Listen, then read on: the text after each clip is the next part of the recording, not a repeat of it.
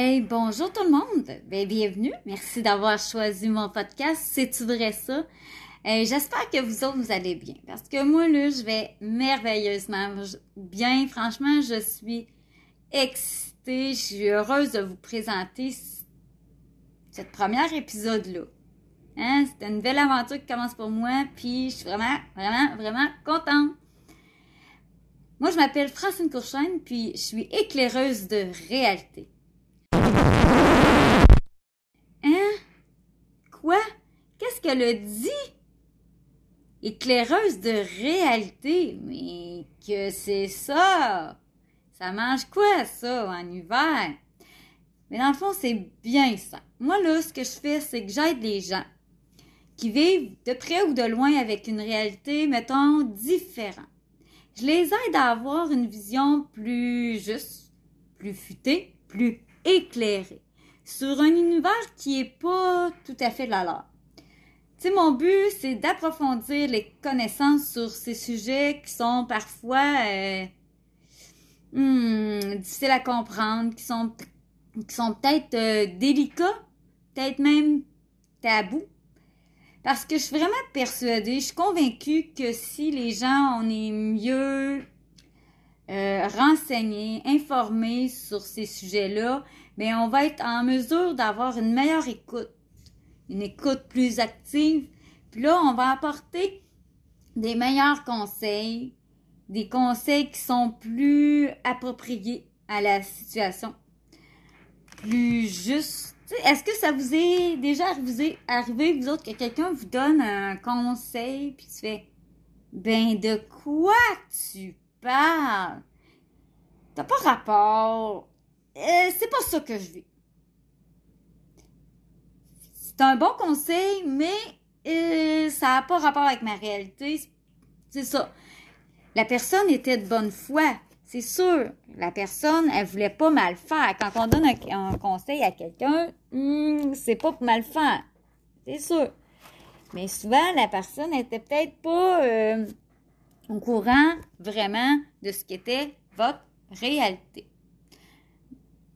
Bon, un petit exemple, peut-être pour être un peu plus clair. Tu sais, aujourd'hui, dans l'épisode numéro 1, on va parler de dépendance. Bon, justement, moi, dans le passé, j'ai vécu avec une personne qui pris avec le problème, un problème d'alcool, un alcoolique. Les gens dans mon entourage à cette époque-là, tout ce qu'ils voyaient, c'était son alcoolisme à lui. C'est sûr, tout le monde le voyait qui était alcoolique. C'est sûr, il se pissait dessus, il buvait une dose, une caisse de dose rien qu'à lui, euh, ou une, même une 24. Euh, ça, les gens le savaient, tu sais, puis ils voyaient bien qu'il était en état d'ivresse lundi, mardi, vendredi, samedi, tu sais, tout le temps. On voyait bien qu'il y a un problème d'alcool. Ça, ça se voyait. Fait que les gens, ce qu'ils faisaient, c'est qu'ils voulaient venir en aide à lui en m'apportant des, euh, des pliantes, la maison L'Alcôve ou encore euh, la maison Jean Lapointe. Il me disait aussi, ah, confronte-les, confronte-les, mais dis ces quatre vérités en pleine face. Il me disait aussi comme conseil, euh, ben, fais-y faire une thérapie.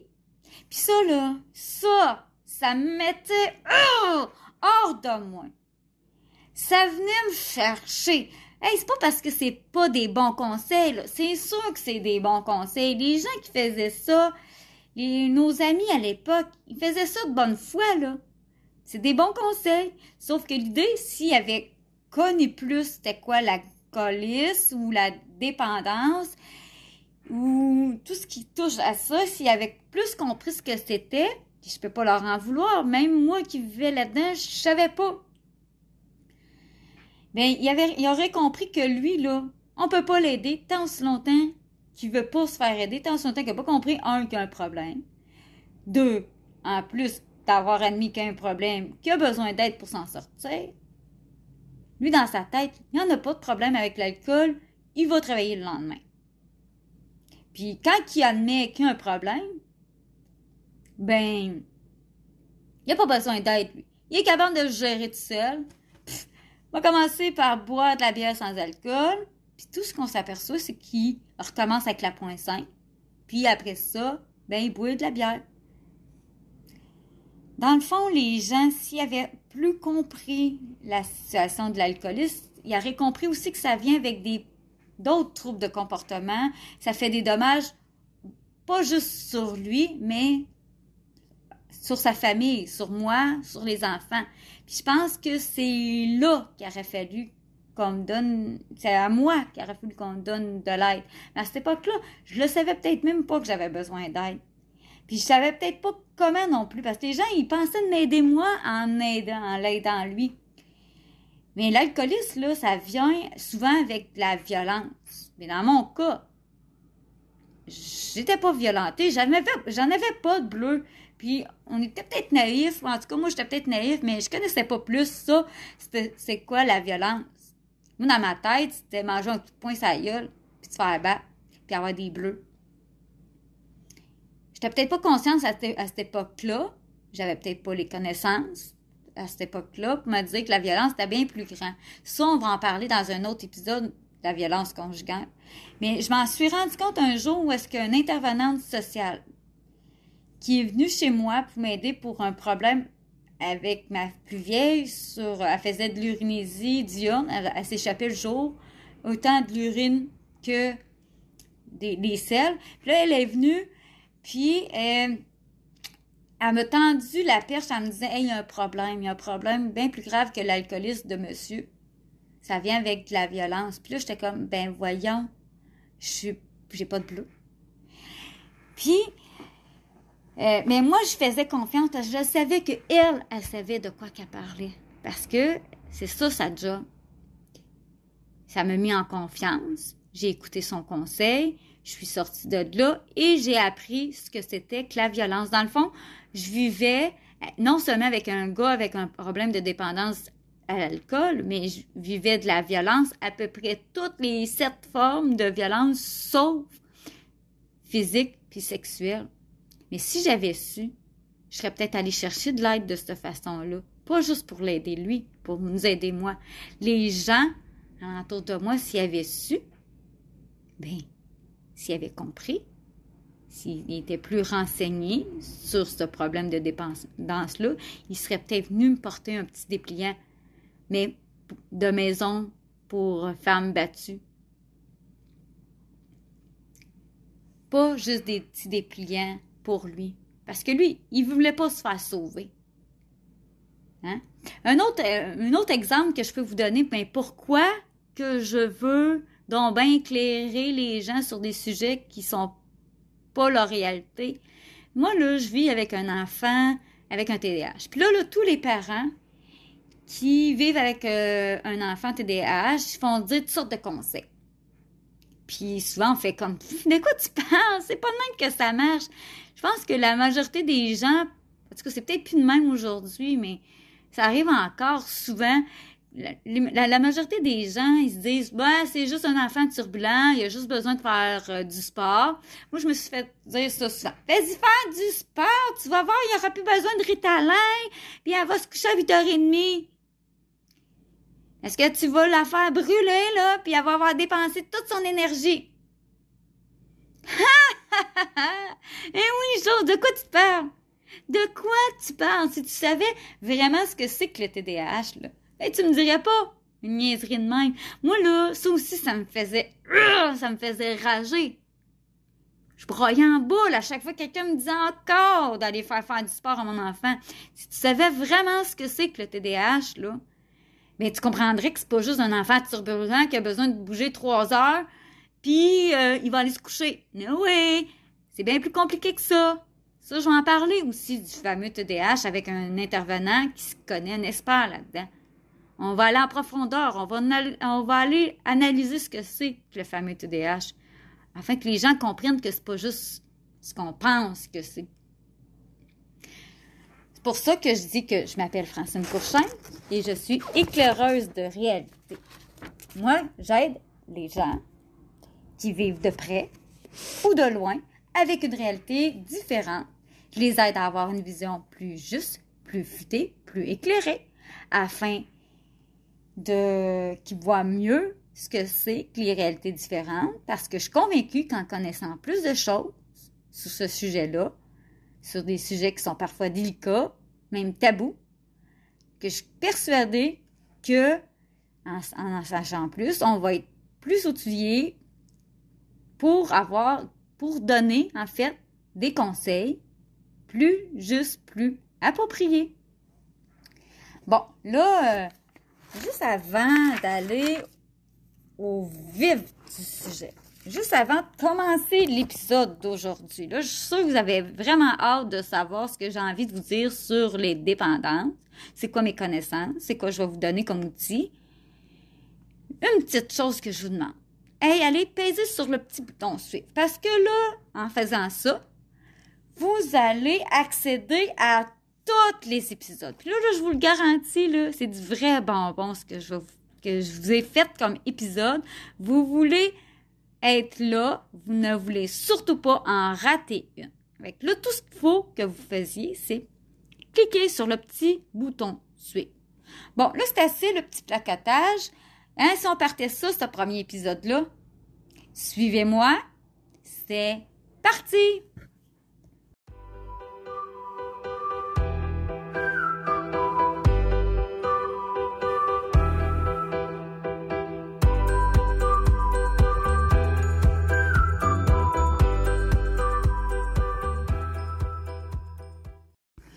Wow, les dépendances. C'est assez un beau sujet pour commencer mon aventure dans le monde du podcast? Ben oui, c'est sûr. Ça touche tout le monde. Connaissez-vous bien du monde, vous autres, qui n'ont pas une dépendance? Ben là, vite de même, euh, je dirais que moi, dans mon entourage, a personne. C'est sûr qu'il y a du monde qui sont en train de se dire, là. Personne que je connais. Personne que je connais qui sont dépendantes de quoi que ce soit. On été sûr de ça, toi? Y a personne dans, ton entourage qui fume? Ah ouais, c'est vrai ça, hein? Ben oui. Ben oui. Hein, la nicotine, ça crée une dépendance. Ça, c'est sûr, c'est connu. Puis en plus, c'est la dépendance la plus répandue. Ben, il y a certaines personnes qui vont fumer la cigarette. Puis d'autres, ben, le super gadget à la mode depuis quelques années, la super vapoteuse. Mais oui, hein? Pas parce que tu fumes avec une vapoteuse que tu deviens moins dépendant de la nicotine. Non, non. C'est la même chose. Selon une étude de Santé Canada, en 2019, pas il y a 10 ans, il y a 20 ans, il y a 30 ans, de toute façon, ça n'existait pas, mais en 2019, il y a 36 des adolescents âgés entre 15 et 19 ans qui ont déclaré avoir essayé la super vapoteuse au moins une fois dans leur vie. Chez les jeunes adultes, les 20-24 ans, c'est 48% qui ont déclaré avoir tenté cette expérience-là du vapotage. Puis chez les 25 ans et plus, ben, c'est 12% qui ont essayé ce même produit. Ça, c'est autant chez les gars que chez les filles. Là, je m'entends des gens me dire Ouais, mais tiens, dans la vapoteuse, là, il y a des produits qui ont même pas de nicotine dedans. C'est sûr. Sauf que cette étude-là a démontré également que les gens qui utilisent des produits de vapotage, ben, ils prennent des liquides qui contiennent de la nicotine. Ça, c'est un pourcentage de 87% justement chez les jeunes de 15-19 puis 86 chez les jeunes de adultes de 20 à 24 ans. Là, il y en a peut-être parmi vous autres qui font C'est quoi ça, une vapoteuse? Ben, la vapoteuse, c'est un petit appareil, c'est à peu près gros comme un, gros comme un marqueur. Là, on y met un petit liquide qui contient ou pas de la nicotine, puis qui est aromatisé à plein de saveurs, là, que ça peut être euh, B, euh, B bleu ou je sais pas quoi. Là, on met le petit liquide dans la, petite machine. Puis la machine, ce qu'elle va faire, c'est qu'elle va transformer ce liquide-là en vapeur. Bon. D'où une vapeur. D'où son nom, vapoteuse, en fond. Mais pourquoi que le monde, et il y a autant de monde que ça qui sont dépendants de la nicotine? Ben, c'est simple. Hein? Un plus un, ça fait deux. Tu sais, c'est légal. C'est pour ça. On en trouve facilement de toute façon partout. On en trouve à tous les coins de rue. dans tous les dépanneurs, dans toutes les tabagies, puis même les produits de vapotage, on trouve ça dans plein de petites boutiques, dans les centres d'achat, on en trouve partout. C'est légal, puis c'est facile à s'en procurer. La nicotine, ça fait bien du dommage, bien gros du dommage. Même si c'est légal, hmm, ça tue bien du monde. De ce site là tout ce qu'on entend parler, là, c'est des morts de la COVID. Mais je vous le dis, il y a quand même d'autres forme de mort qui se, qui se, qui se fait, là. Oui. Il y a encore du monde, même si on est en temps de COVID, qui meurt de la nicotine. Dans le monde, là, il y a, et puis tenez-vous bien, là, il y a 4 millions de décès chaque année causés par le tabac. Au Québec, c'est 10 400 personnes qui sont mortes de la même manière. Dans le monde, il y a 30% de fumeurs de tabac qui fument, à chaque jour, quotidiennement. Ça en fait ça, du monde qui sont touchés par euh, la nicotine. Tu sais, la nicotine, là, c'est un produit qui est aussi addictif que l'héroïne. Ça veut dire qu'après une première puff ou une première cigarette, ou peut-être deux ou trois, assez rapidement, on devient accro, on devient addictif. C'est assez vite, puis on, a de la misère à s'en débarrasser.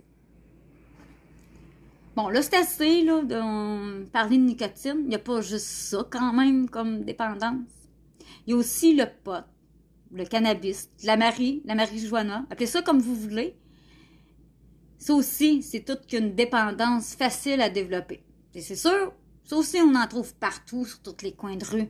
Hein, encore aujourd'hui, même si depuis le 17 octobre 2018, c'est rendu légal au Québec, mais on en trouve partout, là. Et on peut se trouver facilement un petit pocheur qui va nous donner du pot, là. Ben, qui va nous en vendre, plutôt. Hmm. C'est sûr que c'est peut-être mieux d'aller s'en procurer à la SQDC, la Société québécoise du cannabis. Mais pas parce que tu vas t'en procurer là que tu vas devenir moins accro, moins dépendant au pot. Et non. Les alcooliques, ils vont bien chercher leur euh, alcool à la SAQ, Société des alcools du Québec, mais ils sont alcooliques pareil. La différence entre le pot à la SQDC puis le pot dans la rue, ben c'est plus protégé, plus réglementé. On sait plus la, la teneur du THC puis tout ça. Versus que dans la rue, ben, c'est peut-être pas nécessairement juste du pot que dans ton petit joint. Bref.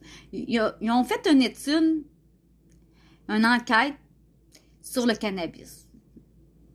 Puis en 2019, l'année passée, 16,4 des Québécois âgés de 15 ans et plus ont consommé du cannabis. Ça, ça veut dire que dans l'étude, il y a eu un laps de temps où est-ce que le produit c'était même pas légal. Puis les ados de 15 ans, ben, ils en consommaient. Ça, c'est à peu près euh, à proportion de 20% chez les gars, puis 18%, pas vrai, à peu près une proportion de 20% chez les gars, puis de 12% chez les femmes. Les gagnants, ceux qui consomment en plus grand nombre le pot, c'est les 18-24 avec un pourcentage de 31% Puis, ils sont suivis pas mal de proches avec les 20-35 avec un taux de 29,3 Bon, là, là, ça suffit les chiffres, les données sur la nicotine, sur la marijuana. Mais les dépendances, là, mais c'est pas juste ça. Tu sais, quand vous avez entendu le thème de l'émission, vous avez eu des images dans c'est sûr et certain. Tu sais, peut-être qu'il y en a qui ont pensé tout de suite, tout de suite, les drogues puis l'alcool. Il y en a d'autres qui ont peut-être vu ça comme le sexe, le jeu, la bouffe, euh, ou bien non, euh, le travail. Il y en a d'autres avec qui ça a rimé plus avec euh, la dépendance affective. Peu importe à quoi vous avez pensé, de toute façon, toutes ces réponses-là sont bonnes. Mais une dépendance, c'est quoi au juste? Mais c'est ça. Dans l'épisode qui suit, c'est de ça qu'on va parler. On va voir ce que c'est qu'une dépendance, c'est quoi une addiction, comment que ça fonctionne dans notre cerveau pour qu'on devienne accro, addict à un produit ou à un, un comportement ou à quelque chose. Comment ça réagit au niveau physique et psychologique? Comment ça marche le sevrage, C'est quoi les signes puis les symptômes qui font en sorte que euh, on voit qu'une personne a un trouble de dépendance? Puis si vous restez jusqu'à la fin, ça va valoir vraiment la peine parce que je vais donner un paquet de noms d'organismes qui viennent en aide à des gens qui sont pris avec l'une ou plusieurs des dépendances. Fait que allez chercher des papiers puis des crayons pour prendre tout ça en note, ça vaut la peine. Vous voulez sûrement aider quelqu'un dans votre entourage qui est pris avec une dépendance, là, mais je vous dis un petit peu comment faire, où vous référer. Alors, vous voulez en savoir plus? Bien, suivez-moi, c'est parti!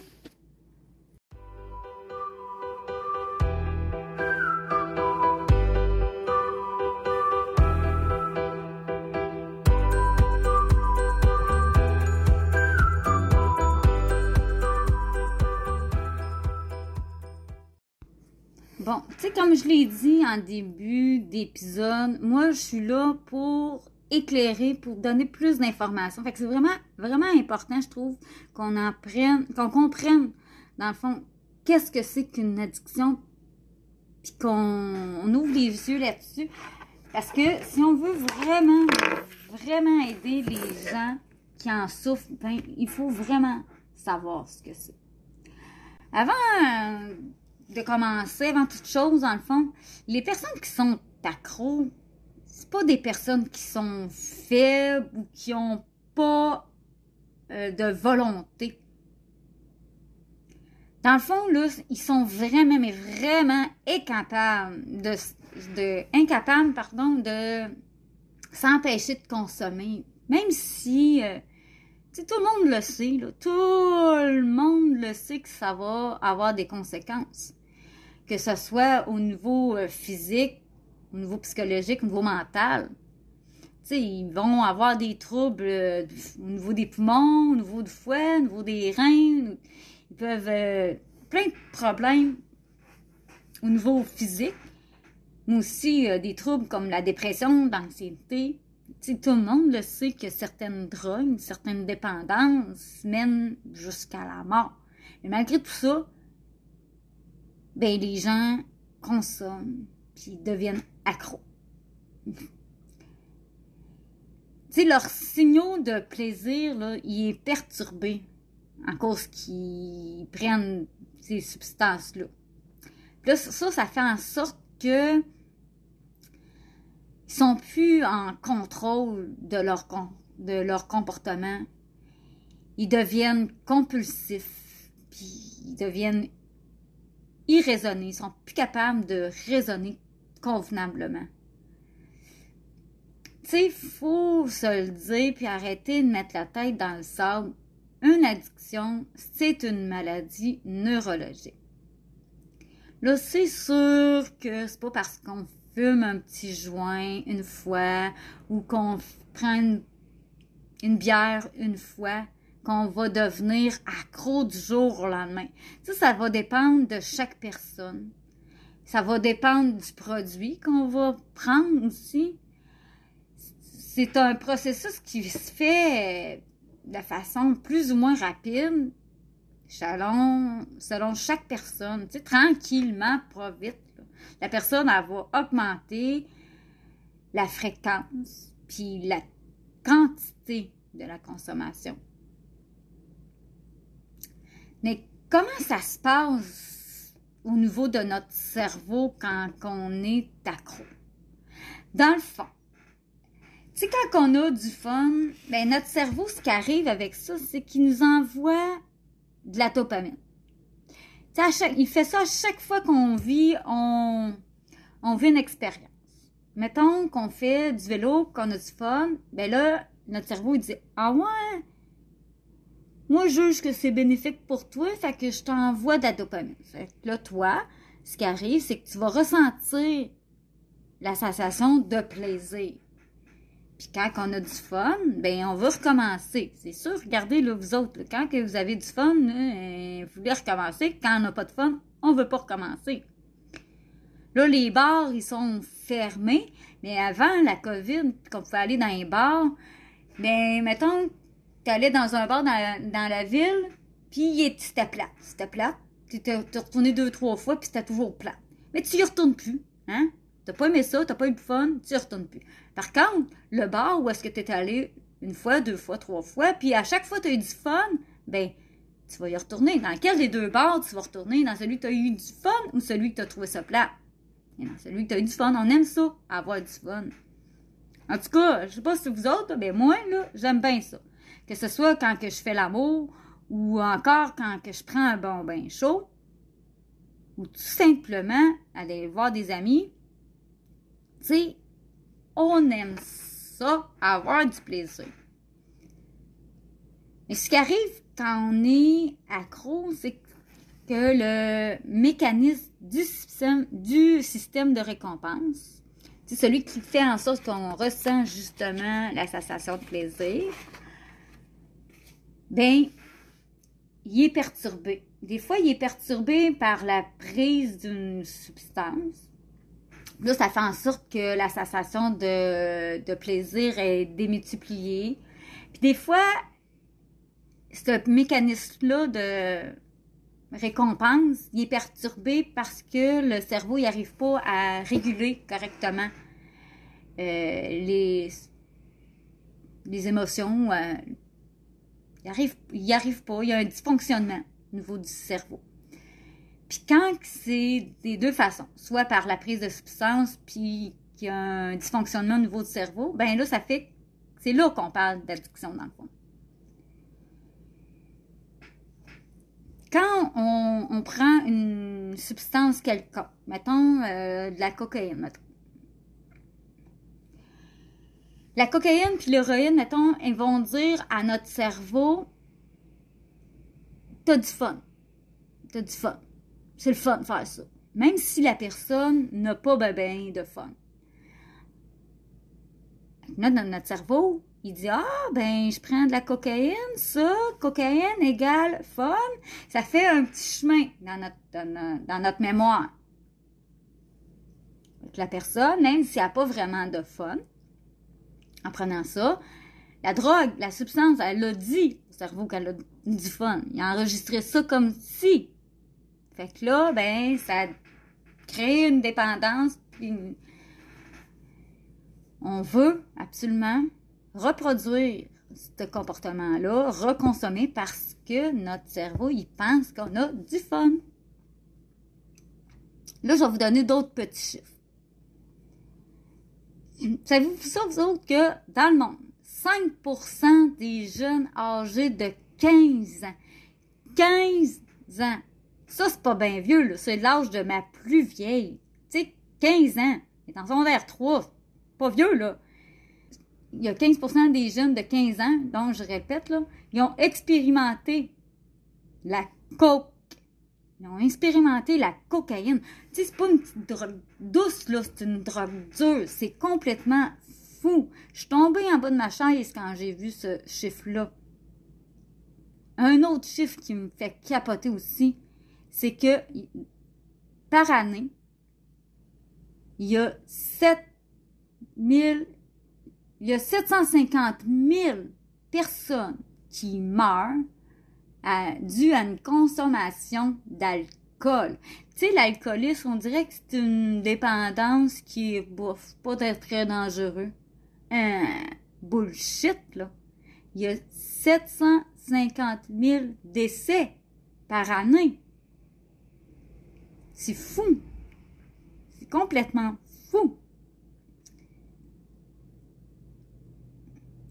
Ça, en tout cas, moi, j'en reviens pas. C'est même plus grave qu'est-ce qu'on pense, la dépendance à l'alcool. Un autre petit chiffre assez capoté. On va parler un petit peu de l'héroïne. L'héroïne, là, c'est quoi qu'elle fait dans notre corps, en gros? C'est que elle dit à ton cerveau Moi, j'ai du fun en tabarouette. J'ai 200 fois plus de fun quand que je prends ça. Fait que euh, arrête de faire de la dopamine. Moi, je vais t'en créer. Même si la personne qui est sur l'héroïne, là, a pas de fun. Et veg. Tu sais, c'est comme de la morphine. C'est dans la même lignée que la morphine. Quand tu prends de la morphine à l'hôpital parce que t'as mal, là, t'es veg. C'est la même chose avec l'héroïne, t'es encore plus veg. Mais le cerveau, il enregistre que t'as du fun. Imagine-tu comment que la personne, elle, elle, pense qu'elle est sur un high, en tout cas son cerveau, il pense qu'elle est sur un high, puis quand elle arrête de consommer, imaginez-vous comment elle peut se sentir. Ça, ça augmente de 200% le niveau de dopamine dans notre cerveau, l'héroïne. C'est fou. Ça aussi, je suis tombée en bas de ma chaise quand j'ai vu ces chiffres-là. Mais c'est bien beau tout ça. Mais comment ça agit sur, euh, au niveau physique puis au niveau psychologique, ces substances-là? Ben, d'abord, au niveau physique quand tu as une dépendance puis qui agit au niveau physique,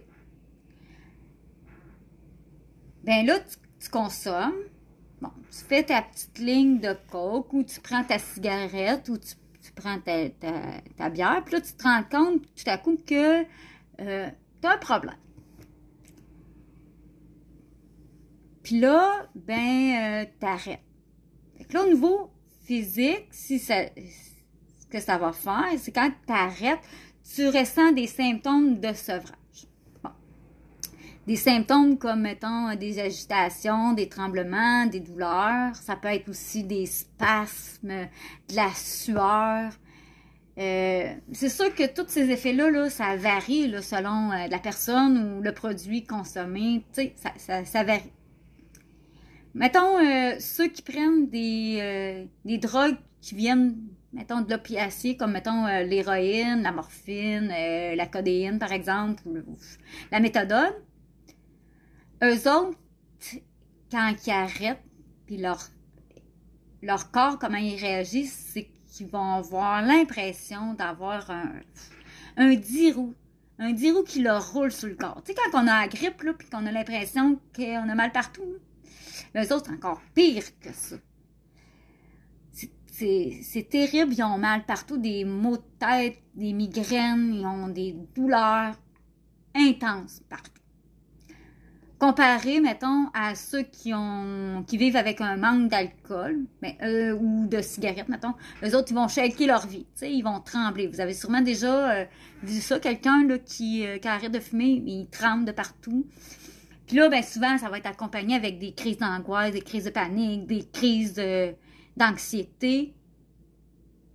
Ça, c'est les effets au niveau physique. Ils sentent vraiment pas bien. Ils, ont, sont.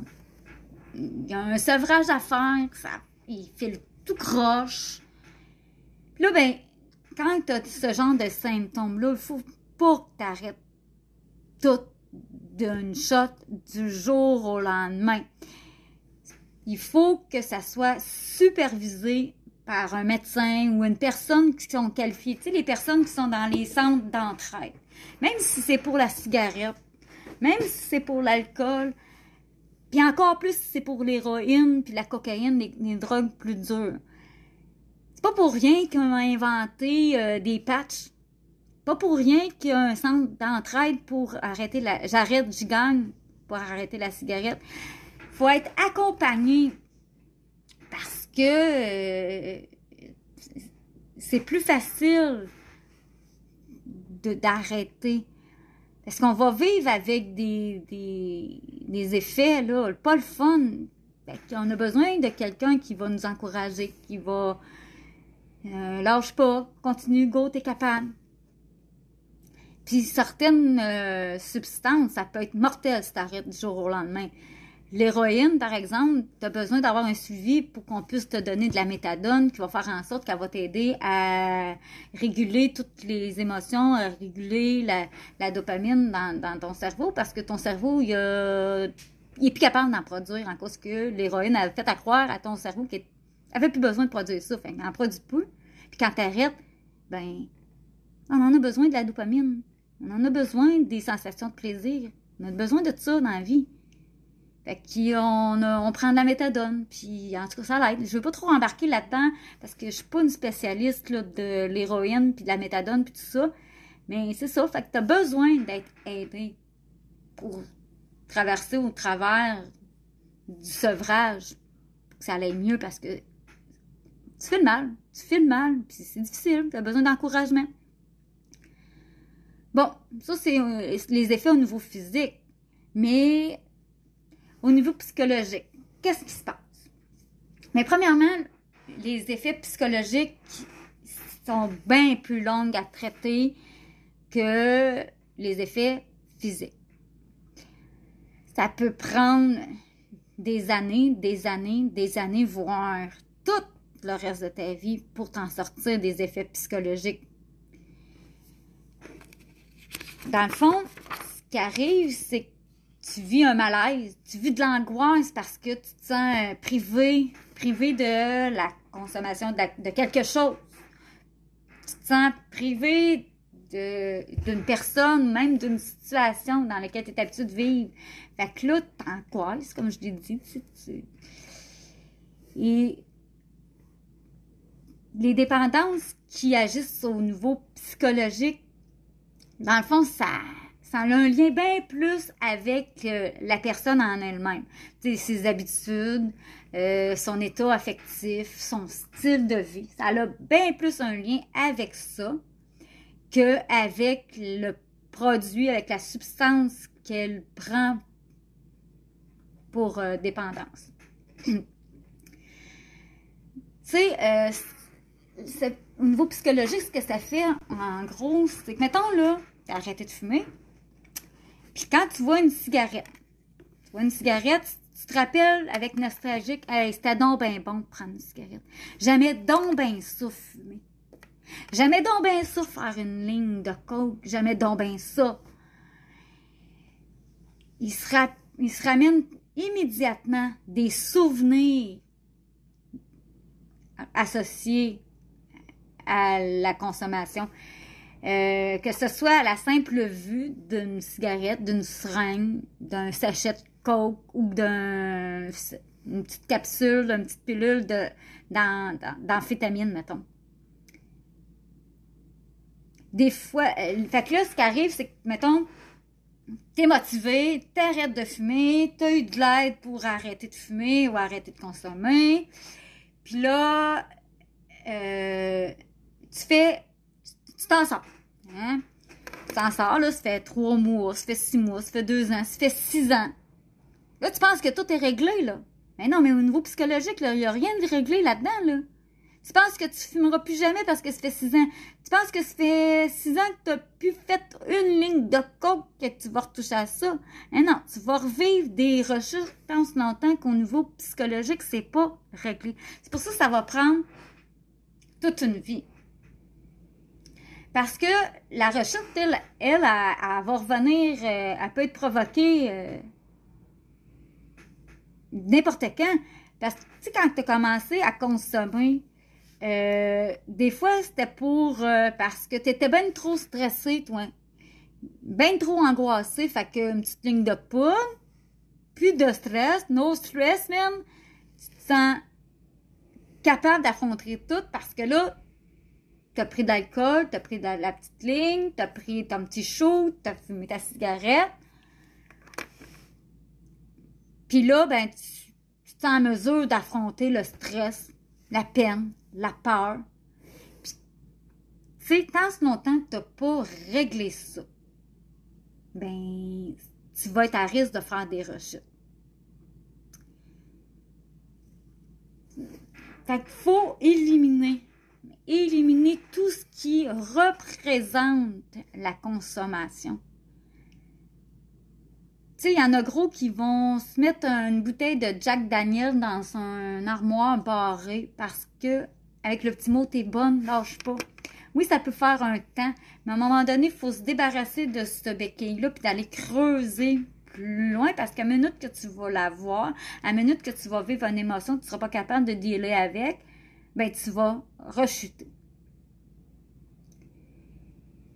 faut faire le ménage. faut vraiment, mais vraiment faire le ménage. faut faire le ménage des gens avec qui on consomme. faut faire le ménage des lieux où est-ce qu'on consomme. Ça veut dire qu'il faut peut-être que tu déménages. Supposons que tu faisais le party chez vous, puis c'était chez vous que le monde venait se rassembler pour se faire une petite ligne ou faire un party, puis boire comme des trous. Ben, faut peut-être que tu déménages. De un, tu te débarrasses de tes, amis de consommation. Tu déménages, changes d'environnement. Pour pas qu'il y ait rien alentour de toi qui se ramène à ça. Puis là, ben, après ça, faut que tu fasses de, la croissance personnelle peut-être pour augmenter ton estime de soi, ta confiance en soi, guérir les blessures profondes qui vont faire en sorte que tu vas être capable de dealer avec un événement qui va arriver. Je sais pas, moi, ça fait six ans que tu as arrêté de fumer, de boire, de prendre une petite ligne. Tu t'es sobre. Tu es content. Puis tu as même décidé tu as même tout fait ça. Tu as changé d'amis, changé de ville, tu as tout fait ça. Puis tu n'as même plus, même, plus besoin d'avoir ta petite bouteille de, Jack Daniel dans l'armoire. Puis là, tu es déçu parce que là, grand-maman est décédée ou ton meilleur chum de gars est décédé. Là, tu fais face à ça, puis tu n'as jamais réglé rien en dedans de toi ça se peut que tu rechutes.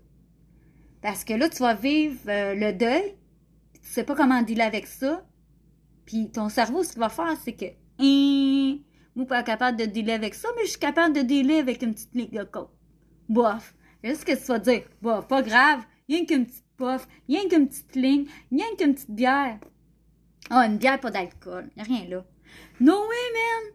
C'est la pire gaffe que tu peux pas faire si tu veux vraiment t'en sortir puis pas avoir d'autres rechutes. Ne touche pas à rien. C'est facile à dire, mais pas facile à faire. Ça prend des années. Ça fait des années que tu consommes puis que tu fais pas face au stress, à la peine, à des émotions. Tu sais, ça fait depuis que 12, 13, 14, 15 ans que tu consommes, puis aujourd'hui, tu as, 40 ans.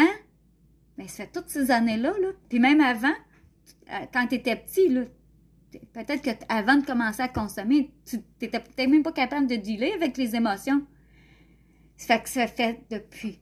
Ou avec n'importe quoi, je dis, je parle d'émotions, mais ça peut être juste le fait que quand tu es, quand, es sous, là, ben, t'es pas cave. Quand tu es sous, là, ben, tu sais, te sens en confiance, en contrôle. Fait sais, ça fait des années que dans ta tête à toi, il faut que tu consommes pour euh, être en confiance, être en contrôle. Fait que ça va te prendre quasiment autant d'années avant de t'en sortir.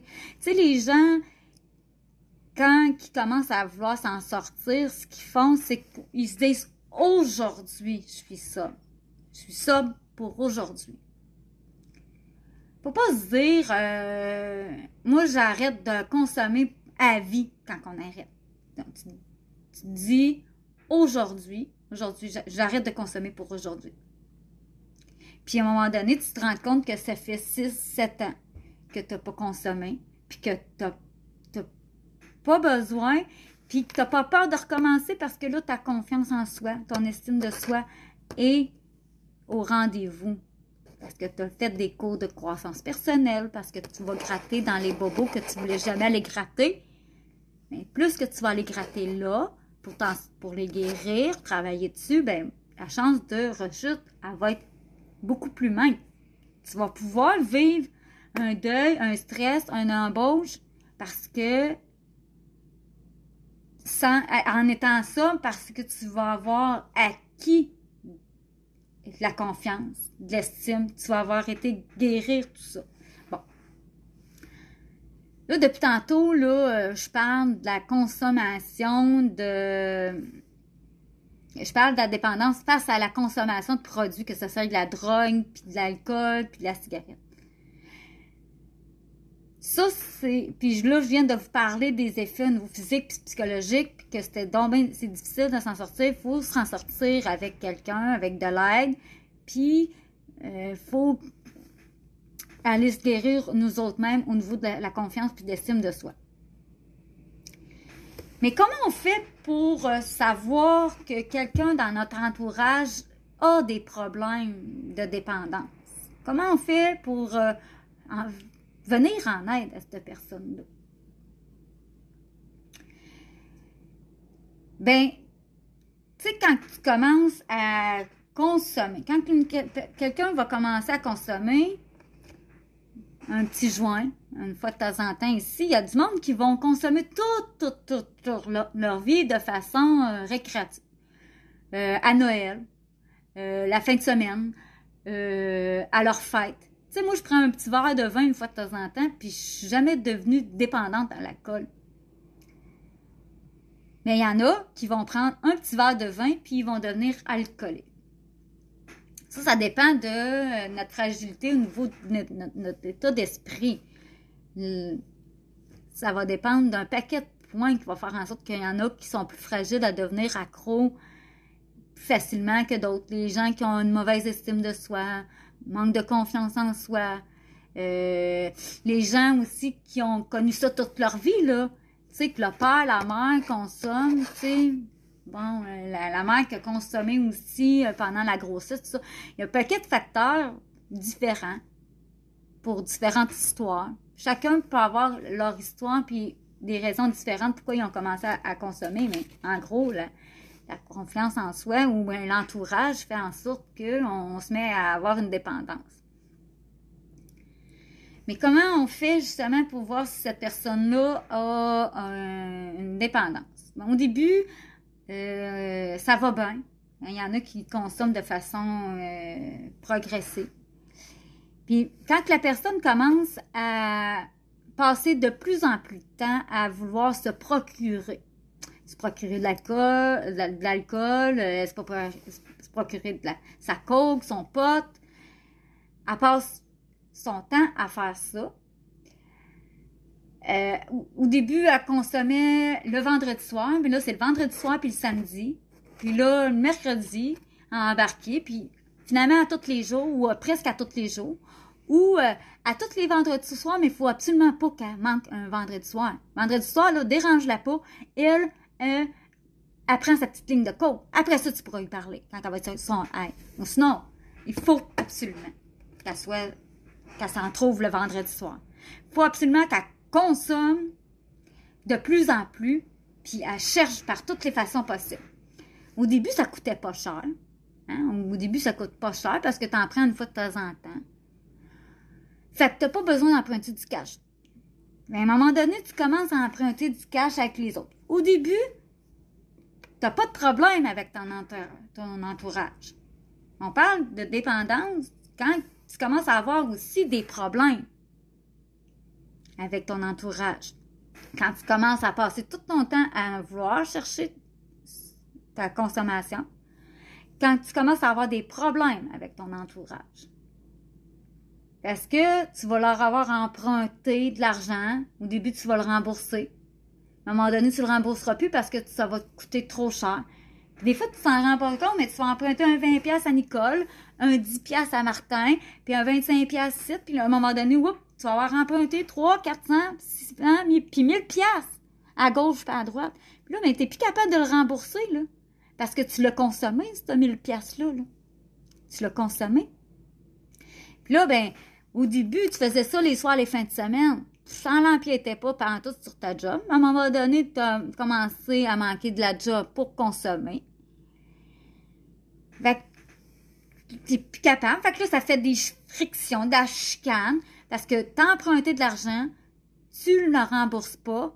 Quand ça fait 20 pièces, pas super. Mais quand ça fait 3 puis 4 fois, puis des fois c'est 20 pièces, 20 pièces, 100 pièces, 50 pièces, 1000 pièces, 2000 pièces, que tu le rembourses pas, et c'est un petit peu normal que le monde commence à trouver que c'est chiant, puis à avoir des frictions avec toi.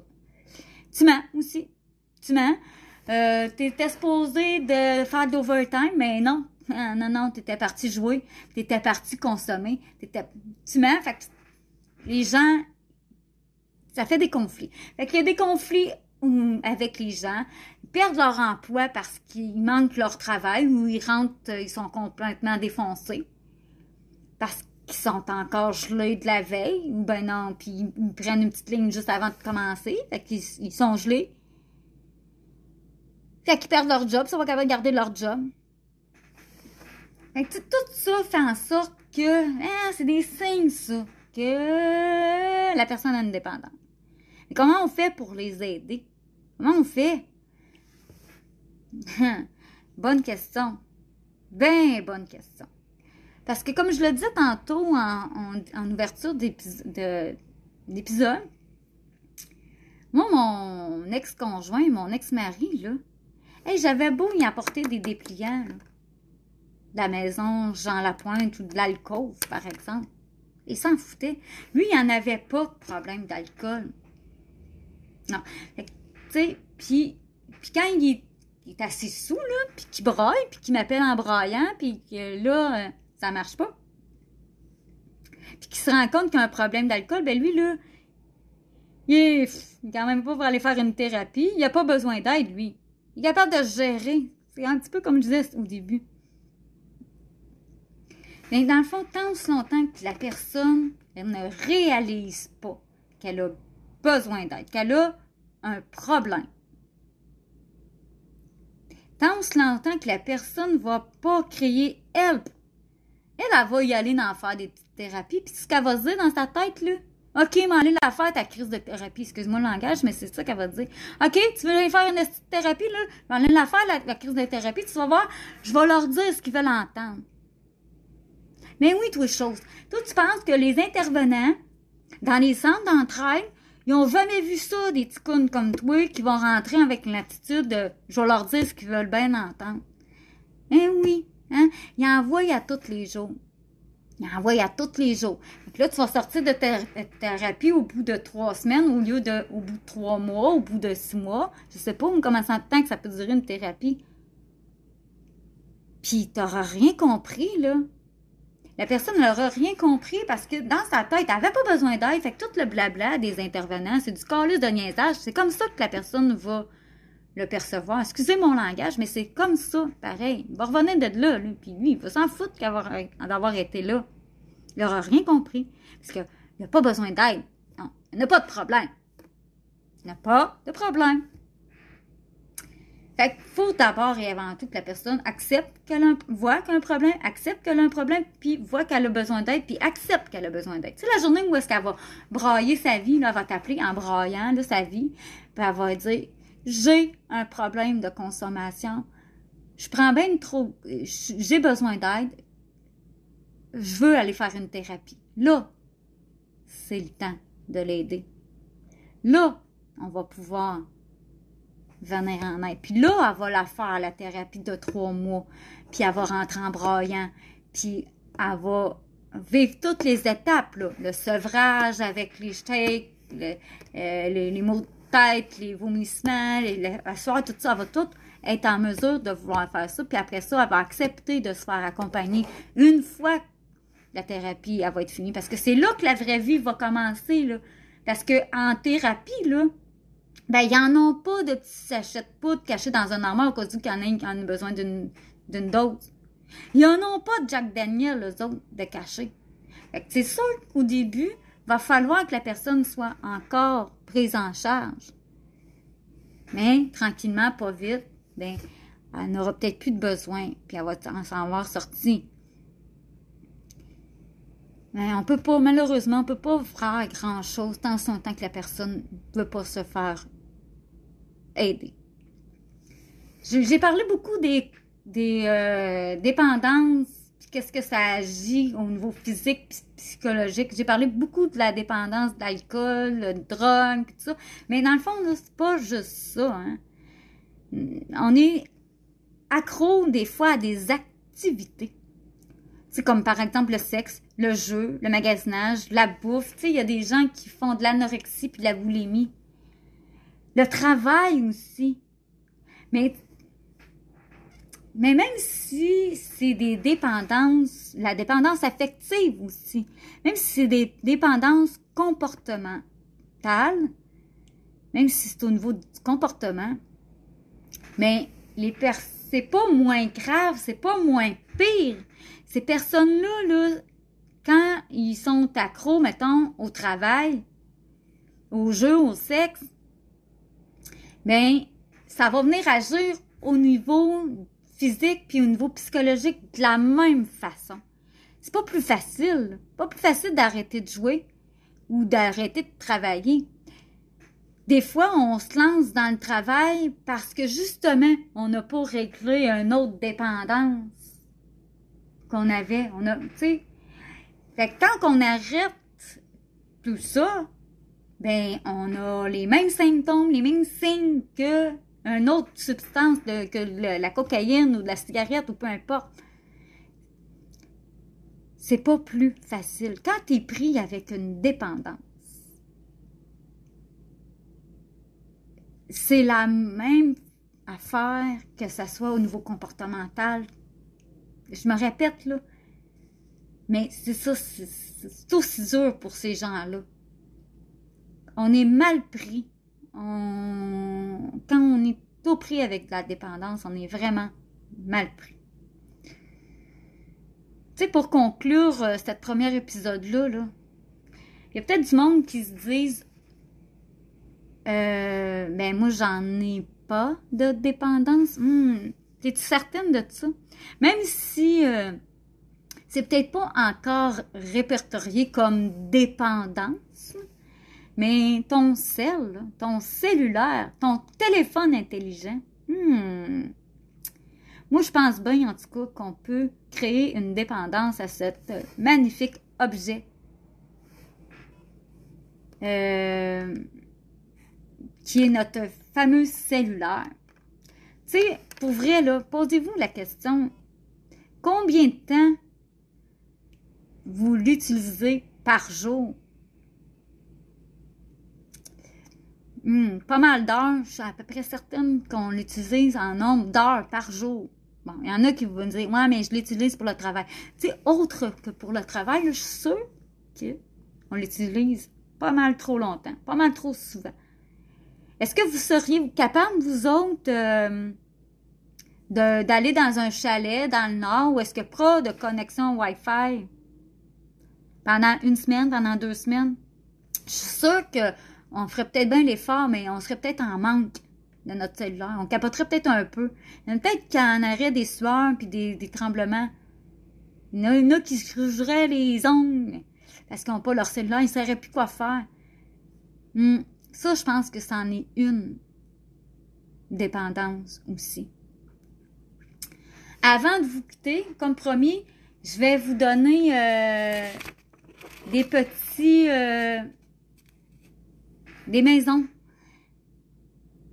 qui viennent en aide aux personnes qui sont prises avec des dépendances, des comme la maison Jean Lapointe, des groupes d'intervention pour ces personnes-là. Alors, euh, dans le prochain bloc, je vais vous laisser le temps d'aller vous chercher papier crayon parce que je veux que vous preniez en note ces informations-là. Comme ça, vous allez être en mesure peut-être d'en laisser traîner à une personne qui va être ouverte d'esprit à se faire aider. Alors, allez chercher papier crayon et je vous reviens pour vous notez, vous vous donnez des informations sur des euh, maisons qui viennent en aide à ces gens-là.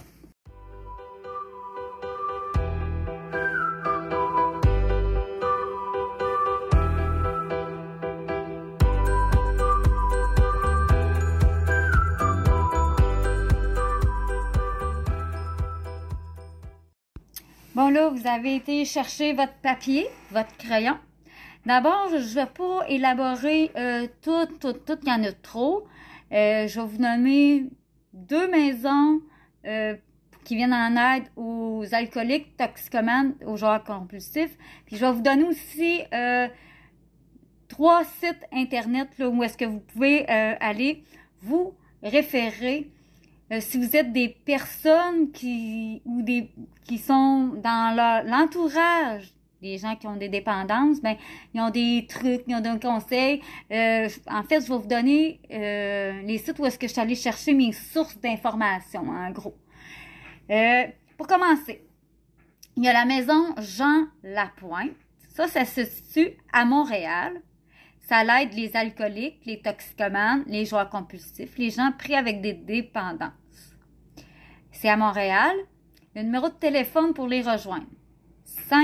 514 288 2611. Ça, c'est la maison Jean Lapointe située à Montréal.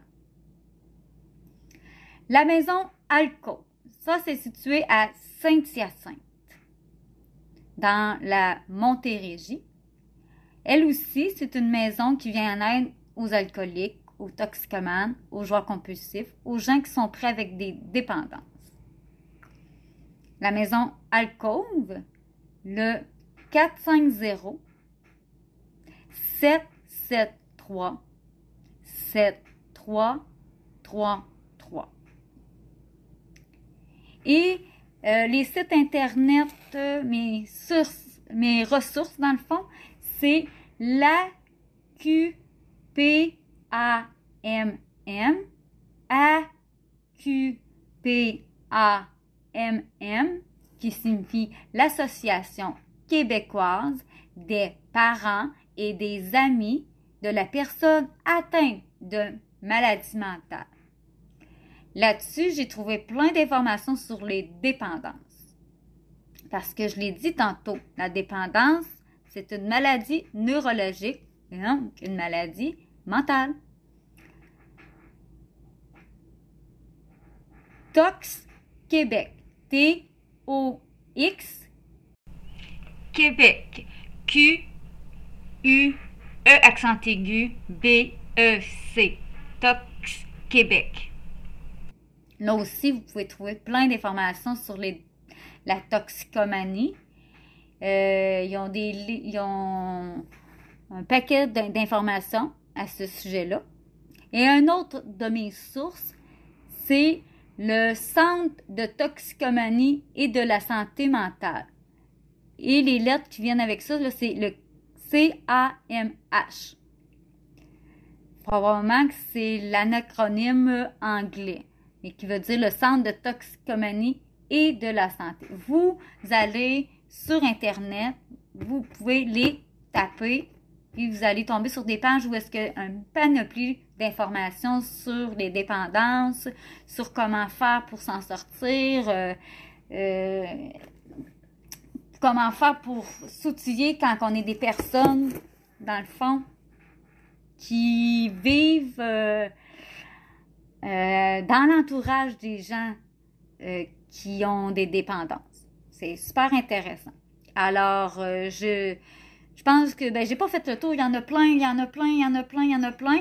Puis je suis certaine qu'en appelant, mettons, au CLSC de votre région, là aussi, on peut vous donner un paquet de dépliants, d'informations sur les, les dépendances. Vous pouvez parler aussi ou 811 avec un intervenante sociale.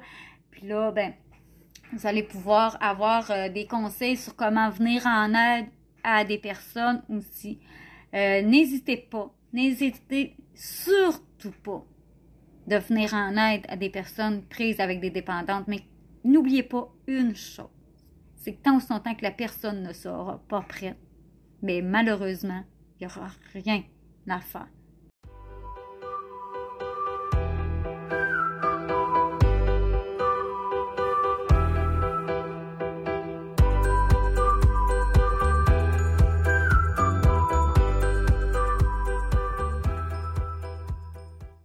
Hey, c'était un réel, réel plaisir pour moi de te partager euh, cette merveilleuse expérience. J'espère que mon cerveau, il va euh, créer un petit chemin. Hey, t'as eu du fun à faire ça, recommence, puis ça va créer une dépendance pour moi. J'espère que vous autres aussi, vous allez avoir une dépendance à moi, à m'écouter à toutes les deux semaines.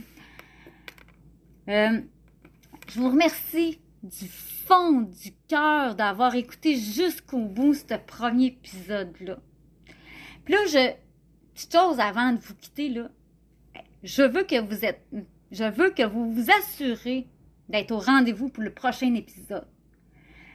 vous n'aurez pas le choix, il va falloir que vous alliez cliquer sur le bouton suivre. C'est celui qui se trouve en petit bas, juste, juste, juste en bas de ma petite face. il y a le mot, le nom. Euh, C'est-tu vrai ça, le nom du balado? Ma petite face, en dessous de ça, il y a le bouton suivre. Vous cliquez là-dessus, puis là, ben, vous, allez pouvoir écouter tous les épisodes. En parlant du prochain épisode. on ira là ailleurs complètement, mais complètement. On va parler de l'insémination artificielle.